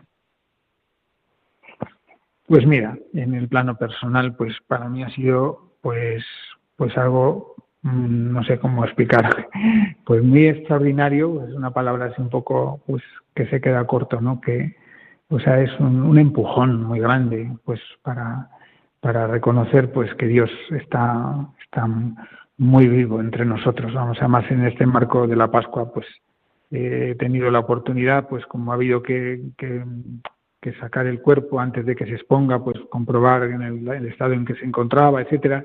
Bueno, pues el ver este cuerpo, el ver, pues eso, la devoción que ha habido a lo largo de tantos siglos al cuerpo, pues, pues claro, como sacerdote, pues eso te, te, te, empuja a, a, entregarte más al Señor, a ver que, que, pues que Dios nos está llamando a, a servirle en, en, esta religiosidad popular, en estas devociones populares que a veces los sacerdotes hemos así como desplazado y un poco así como no aprovechado lo bastante y en cambio pues veo que es un, un, filón, también es una palabra un poco ridícula o, pequeña para describir esto, ¿no? Pero es como pues eso, es un filón para, para ser más apostólicos, para ser más santos, desde luego, para plantearnos nosotros pues que, estamos llamados a trabajar eh, en, el campo de, el campo de los sacerdotes, pues nuestro campo es el, la pastoral y las almas y, y, bueno, pues a ser un buen labrador del Señor y bueno, pues ahí estamos eh, revisándonos la vida y poniéndonos a punto cada día pues para, para procurar eso, pues estar a la altura de, de, lo que el Señor nos pide, lo que el Señor nos pide y, bueno, ya digo, a mí personalmente el, estar cerca de, de, esta de esta realidad, de este hecho histórico que es el, centenario, el cuarto centenario de San Isidro, pues me ha, supuesto un empujón para, para amar más al Señor, para servirle más, para entregarme más. Dios quiera que así sea. Pues muchísimas gracias, Padre Ángel Luis, por haber compartido este rato con nosotros, ayudándonos a conocer mejor cómo podemos celebrar este año jubilar de San Isidro y especialmente estos días en que se va a poder venerar el cuerpo incorrupto de San Isidro. Muchísimas gracias. Gracias a vosotros, Javier, por toda la labor que hacéis. Que Dios os bendiga siempre, la Virgen Santísima. ¿eh? Muchas gracias. Adiós.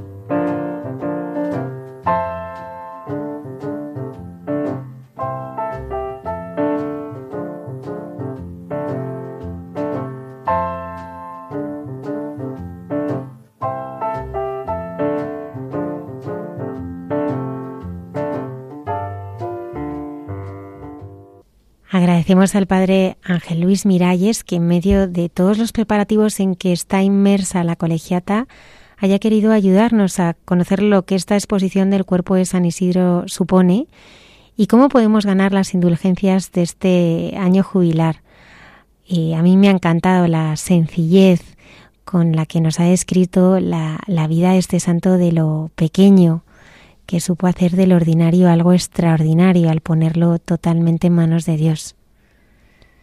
Y además podemos hacer la ruta jubilar, que es, em, es, una manera mejor de conocer a San Isidro.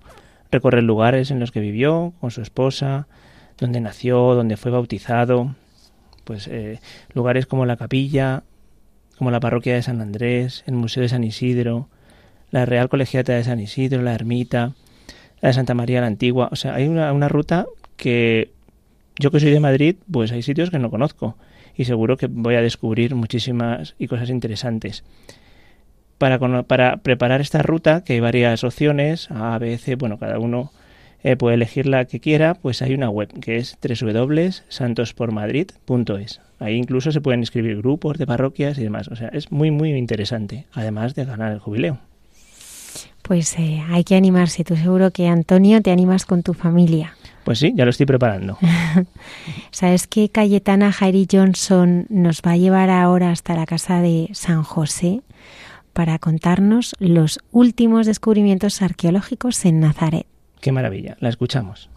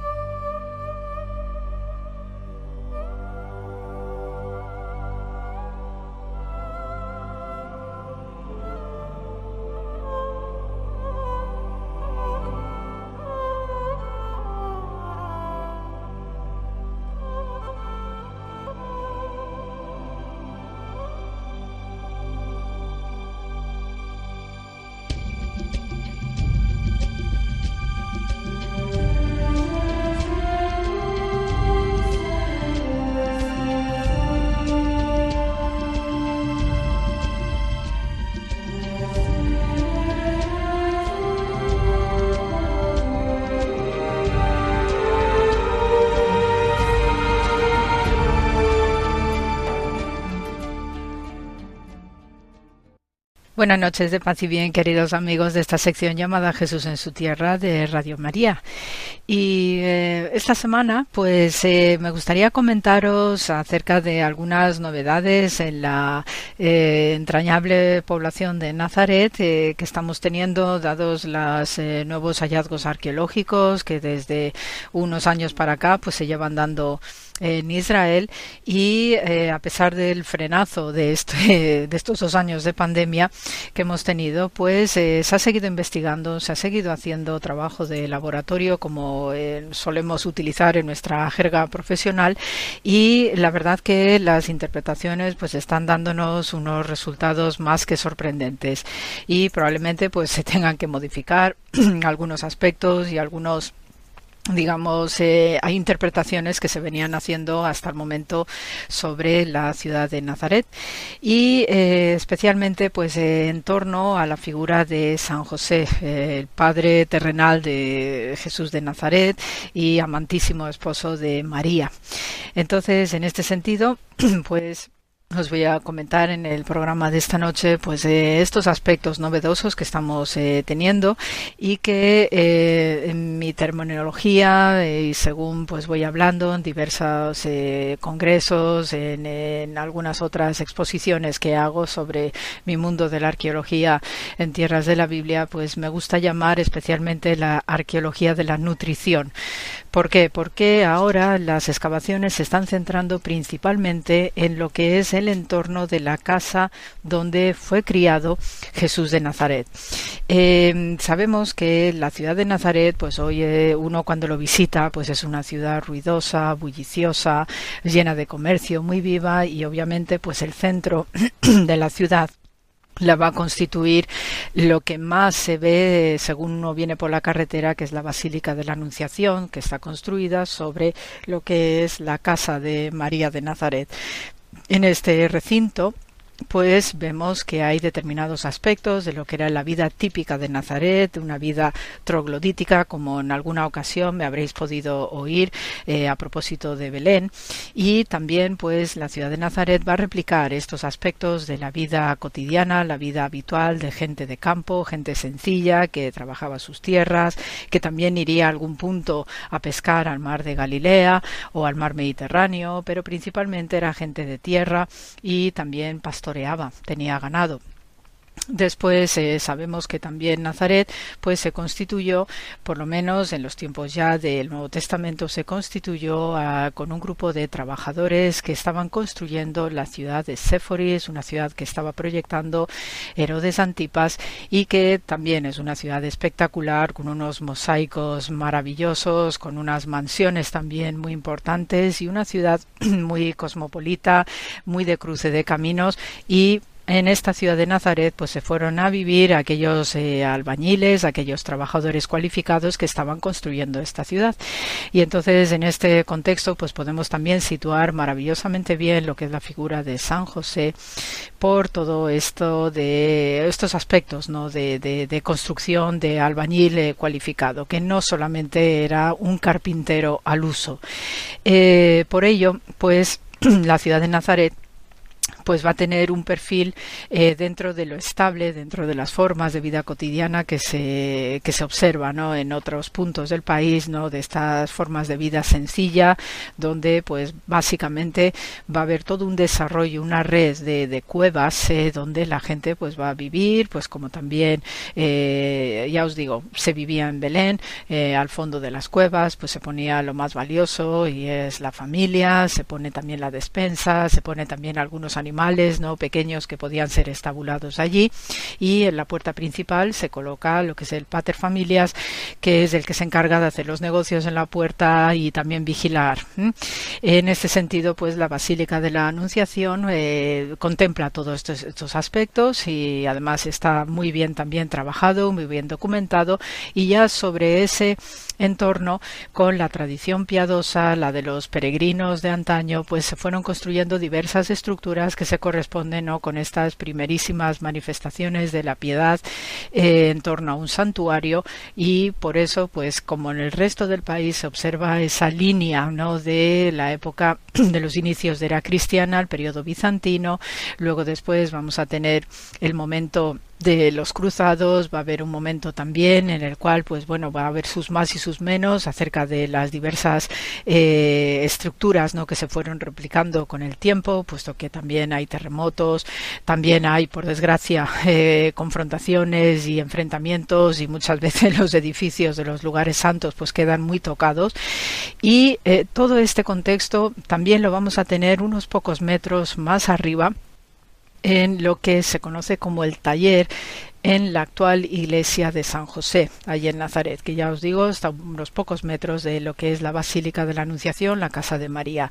Eh, sabemos, y además ya por eh, las eh, radares que se iban utilizando para ver qué es lo que podía haber debajo del terreno de este centro neurálgico de la ciudad de Nazaret, sabemos que hay una red de cuevas importante, sumamente interesante, y a la luz de las recientes excavaciones vamos entendiendo mucho mejor por qué Nazaret no tenía muy buena reputación y por eso pues también este este este pequeño eh, refrán o ripio que dice que nada bueno podía salir de Nazaret porque precisamente estas cuevas que además se han detectado que existen tres niveles de cuevas subterráneas no debajo de todo este entorno lo que es la, el taller de San José y la casa de María pues precisamente porque hay todas las viviendas actuales pues no se puede excavar todo lo que nos gustaría excavar pues para ir descubriendo más cosas pero sí sabemos que hay toda una red que tiene varios niveles de profundidad hasta un tercer nivel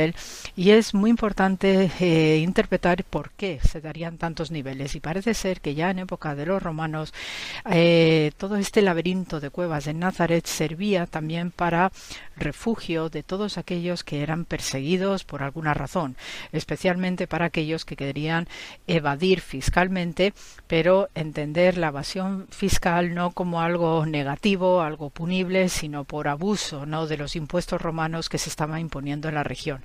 Entonces, más de una vez, pues parece ser que esas cuevas servían de refugio para todos estos que intentaban o buscaban pues escaparse de lo que era la presión fiscal eh, emanando de Judea y huían al norte. Y en este sentido pues también conecta con las famosas cuevas del Monte Carmelo que está a unos pocos kilómetros de Nazaret donde también había fama y reputación de unas cuevas antiquísimas en el tiempo que servían de refugio también para todos los que huían de la justicia.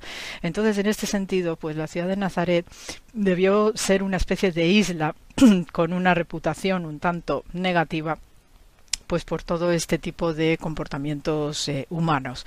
Y a partir de ahí sabemos que eh, eh, la, bueno, sabemos de la existencia de lo que es el taller de la, iglesia ¿no? de San José y a unos pocos metros de, esta, de este taller de San José tenemos el convento de las Hermanas de Nazaret y es en el interior de este convento donde tenemos la joya de las joyas de las excavaciones en este núcleo no tan importante de la ciudad de Nazaret, sobre todo porque nos sirve para contextualizar muy bien la forma y la vida de lo que fue la Sagrada Familia. Eh, de nuevo, pues eh, lo que se está excavando en el interior del convento de las Hermanas de Nazaret que pues gracias a ellas no por su generosidad han permitido trabajos muy buenos y especialmente de la arqueóloga israelí eh, Alexandre Alexandra Yardena que además eh, pues eh, está descubriéndonos pues una serie de, de, cuestiones no que rompe con lo que previamente teníamos establecido acerca de la ciudad de Nazaret como Nazaret no se le menciona en el Antiguo Testamento pues parece como si no hubiera existido nunca. Y precisamente gracias a esta arqueóloga israelí, pues se está detectando que ya Nazaret tenía por este sistema de viviendas eh, subterráneas, viviendas en cuevas, pues ya tenía una existencia mucho más larga en el tiempo de lo que se imaginaba, incluso llegando hasta la era de bronce. Y cuando hablamos de la era de bronce, pues nos vamos a situar alrededor del eh, entre el 2000 y el 1000 antes de era cristiana, no el bronce especialmente medio y tardío. y a partir de ahí, pues parece ser que ha habido una, forma de vida más o menos regular en este punto que luego conoceremos como Nazaret eh, en el Nuevo Testamento. Y eh, junto con ello pues también se ha vuelto a descubrir un nivel bizantino, se ha descubierto también el nivel cruzado y eh, todo ello está conectando maravillosamente bien con lo que es el taller de San José que está debajo de lo que es la actual iglesia de San José, ya os digo, a pocos metros de la Basílica de la Anunciación.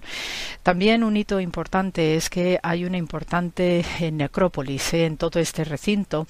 Y la necrópolis sí también nos dice acerca de el número de habitantes. Y parece ser que bueno algunos en su momento estimaron que podía haber hasta mil habitantes en Nazaret. Otros ya pues prefieren quedarse con una cifra más o menos discreta que ronda unos 500 habitantes. Y aún así pues este esta necrópolis es muy importante porque nos da información muy buena acerca de la primera guerra de los judíos contra los romanos que narra muy bien Flavio Josefo y que eh, tuvo lugar mm, confrontaciones importantes pues en Magdala, en Tiberias, en la zona alrededor de Nazaret y que después pues los muertos en combate fueron a ser enterrados en estas cuevas necrópolis de Nazaret. Después y finalmente pues un hito muy importante es la presencia de una vivienda del siglo I, de la primera mitad del siglo I, que tiene toda la forma propia de una vivienda donde también pues ha descubierto diversos elementos no en la casa cueva de un patio de una entrada y diversos elementos que nos chivan de una forma de vida que ahora pues con los restos que quedan no podemos afirmar que hubiera sido la casa de la Sagrada Familia pero sí apunta a una vivienda donde perfectamente pues replicaba lo que era la vida cotidiana allí en Nazaret y que por su proximidad a lo que la tradición piadosa identifica como el taller de San José, pues apunta a que probablemente pues el taller y la vivienda de la Sagrada Familia pues estuvieran eh, muy próximos, estuvieran prácticamente pegados en toda esta red de cuevas subterráneas y que todo apunta a que eso podía ser la casa de la Sagrada Familia. Y especialmente porque se mm, encontró o se detectó que en este sitio de esta vivienda se construyó la Basílica de la Nutrición de Nazaret eh, en época bizantina. Se llamó así esta basílica precisamente porque también la tradición peregrina identificó este lugar por aquello de el boca a boca y lo que van transmitiéndose generaciones y generaciones que querían venerar, todos los sitios que vivió eh, Jesús, María, San José, pues identificaron este lugar como la casa de la Sagrada Familia y por eso se proyectó esta basílica bizantina llamada de la Nutrición, que es el sitio donde fue criado, donde con la discreción propia, ¿no? que tuvo que manifestar la Sagrada Familia para que Jesús llegase adulto y ya pues emprendiese su misión eh, como Dios prescribía, pues este es un sitio sumamente sencillo, sumamente humilde y siempre bajo la protección de San José, que es el que por su condición de Padre terrenal designado por Dios y también con esta configuración que le identifica como justo según la narrativa bíblica, pues entre sus obligaciones está como un mandamiento principal el proveer por su familia. Entonces, así con estas novedades, pues quería comentaros, ¿no? Estos eh, recentísimos hallazgos que estamos teniendo a lo largo de estos pocos años y la verdad que nos van confirmando, nos van redondeando cuestiones de la historia sagrada sumamente entrañables y también cercanos a lo que es cualquier familia que disfrutamos en nuestras vidas. Así que con este programa de hoy, pues se os manda muchísimo amor, a seguirse cuidando, a tomar también buen sol, que ya viene el buen tiempo, y hasta la semana que viene, como siempre, y gracias por la escucha.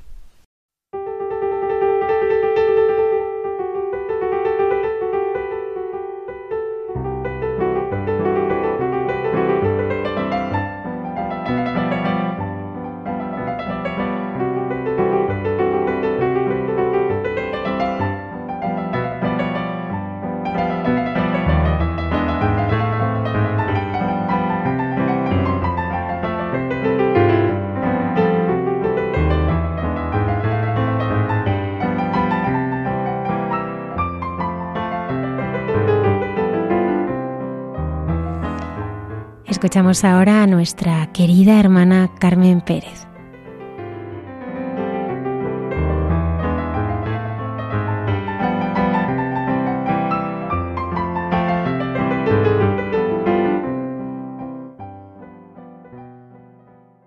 Buenas noches. Seguimos en nuestro programa de Hay mucha gente buena y ahora llega el punto final el diálogo de José Manuel y mío. Y hoy estamos centrados en lo que veníamos él y yo por el camino hablando. ¿Cuáles son de verdad nuestros paradigmas? Que no podemos decir todo lo que hemos comentado porque, claro, sería larguísimo. Pues ese va a ser el centro de nuestro diálogo.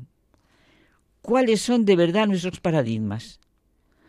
El paradigma que marca nuestra vida, que nos sirve para resolver todos los problemas, o situaciones determinadas, al que miramos y nos indica el norte en la vida, el patrón, el molde, el ideal, bueno, etcétera. Ya hace tiempo que los paradigmas se imponen en todos los campos en nuestra sociedad, aunque no seamos conscientes. El paradigma como conjunto de estereotipos que prevalecen en la conducta de un grupo social. Díganme si no se están imponiendo los paradigmas de ideologías, de partidos políticos, de gobiernos, de anuncios, de empresas, el de tal postura sociocultural, tal estilo de películas, de canciones, por Dios, bueno, etcétera. El uso más común de la palabra implica el concepto de cosmovisión. Es decir, el conjunto de creencias y valores que afectan la forma en que vemos la realidad y la forma en que nosotros respondemos a esa percepción. Vivimos inmersos en la realidad, quedamos por supuesta, sin tener clara conciencia de que no se trata estrictamente de la realidad, sino de un conjunto de ideas, supuestos y modelos que tomamos por reales y no son más que un paradigma impuesto desde los distintos sectores. Mira, decía un profesor mío que lo recuerdo con un cariño, es verdad, te hablo constantemente, pero qué bonito es tener así en la memoria de tu corazón profesores. ¿eh? Pues decía un profesor mío que casi siempre que nombramos a Sócrates es para decir algo práctico. Bueno, lo sabemos, según Cicerón, Sócrates trajo la filosofía del cielo a la tierra, por lo práctico que era. Platón, su discípulo, dijo que era el hombre más justo de su tiempo. Bueno, pues Sócrates un día se encontró con un amigo que le dijo a bocajarro, oye, ¿sabes lo que escuché acerca de tu amigo? Para, antes de decirme nada, quisiera que pasaras un pequeño examen. Yo lo llamo el examen del triple filtro.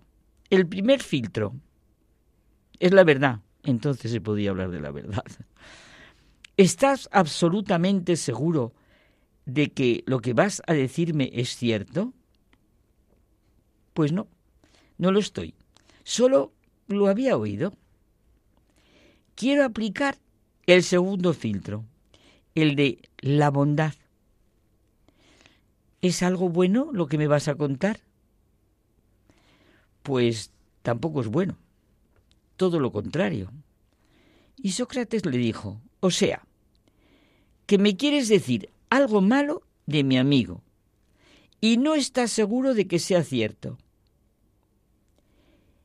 Me queda un tercer filtro, el de la utilidad. ¿Me va a servir para algo lo que vas a decirme de mi amigo? Pues tampoco es así. Entonces Sócrates contestó, si lo que deseas decirme no es cierto, ni bueno, e incluso no me es útil, ¿para qué querría yo saberlo? No sé si hoy se podría hablar así de claro de un paradigma, porque no sé si sabemos lo que es la verdad y la bondad y la auténtica utilidad. Un paradigma claro de vida en relación con la amistad es esta, ¿verdad? El triple filtro socrático, muy práctico.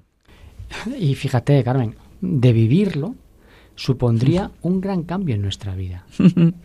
La cantidad de crítica, de murmuración, de chismorreo que dejaría de hacerse. La limpieza de corazón que esto significaría para todas las personas.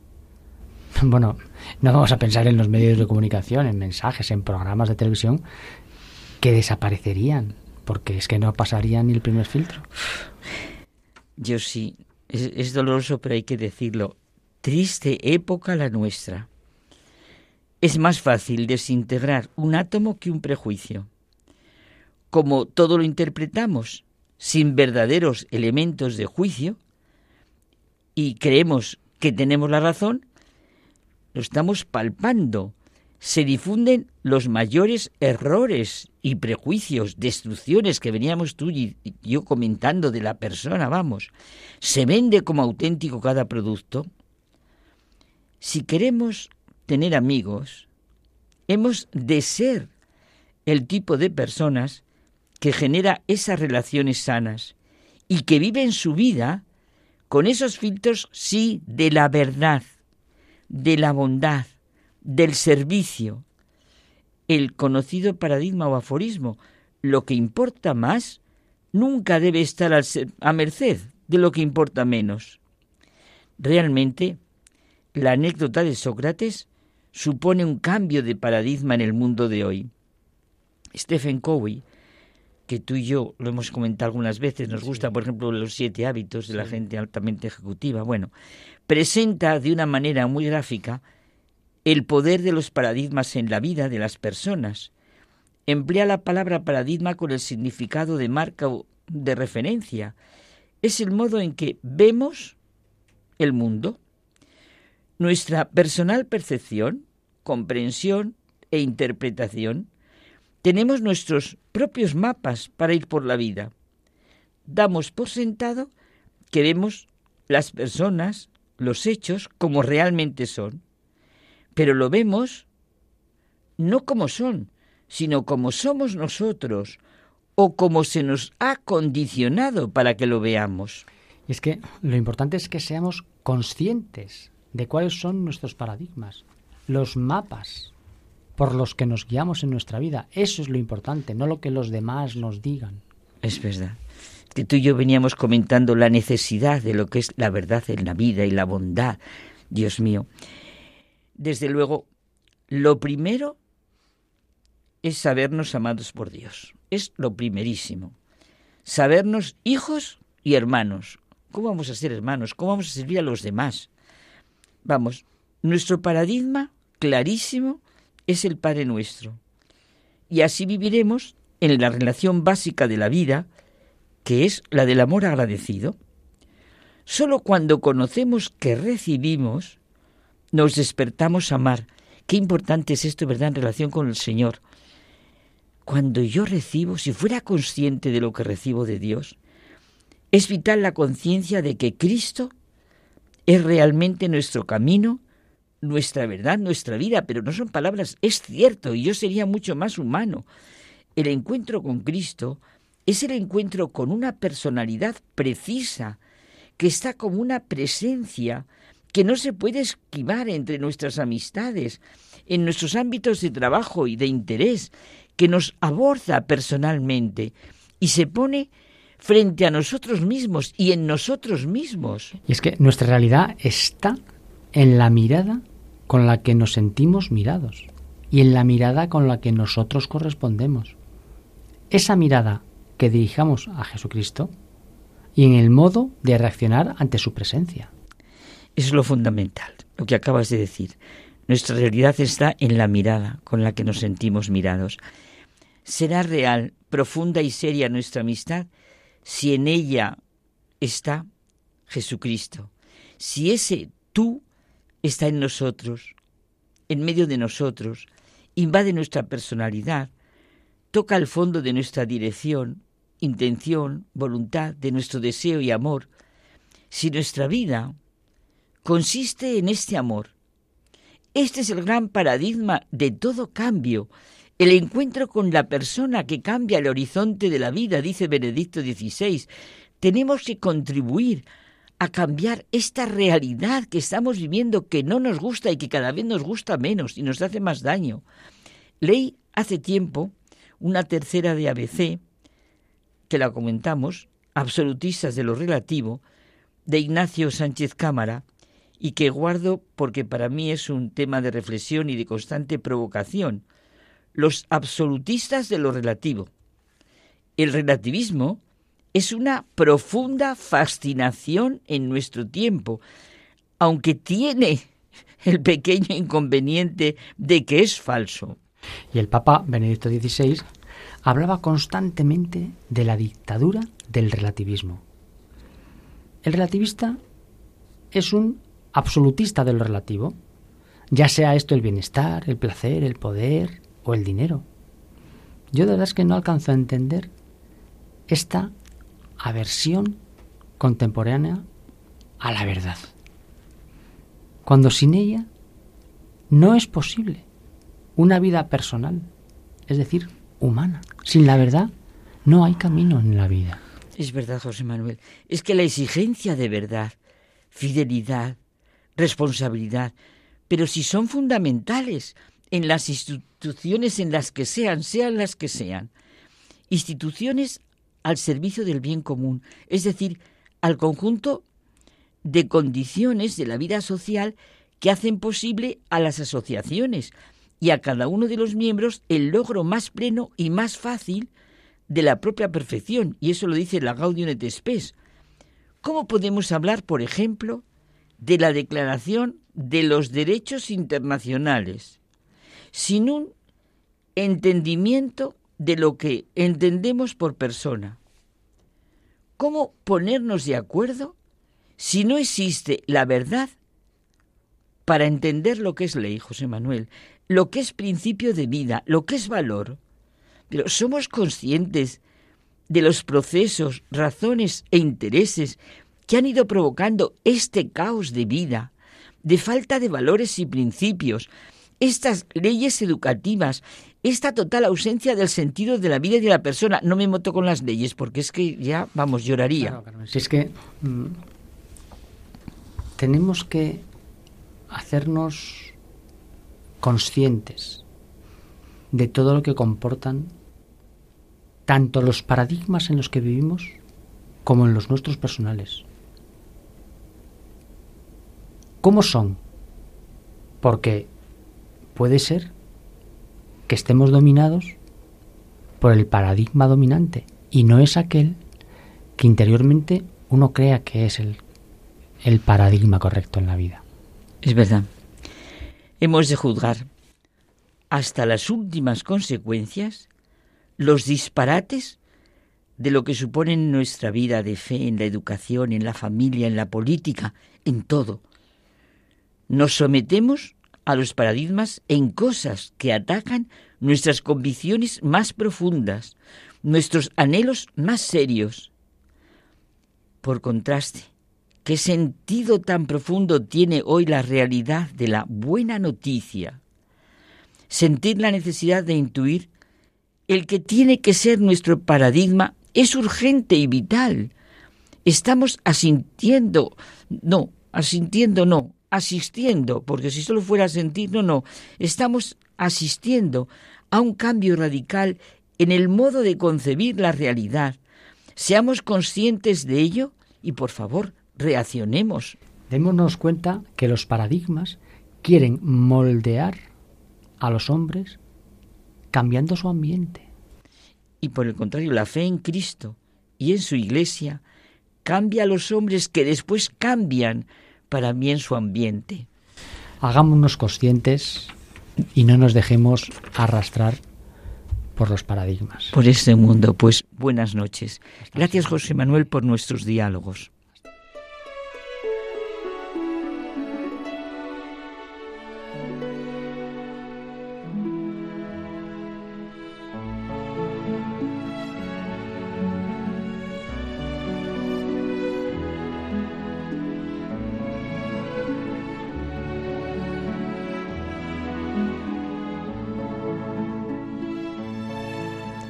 Nos despedimos hasta el próximo programa. Muchísimas gracias por habernos acompañado.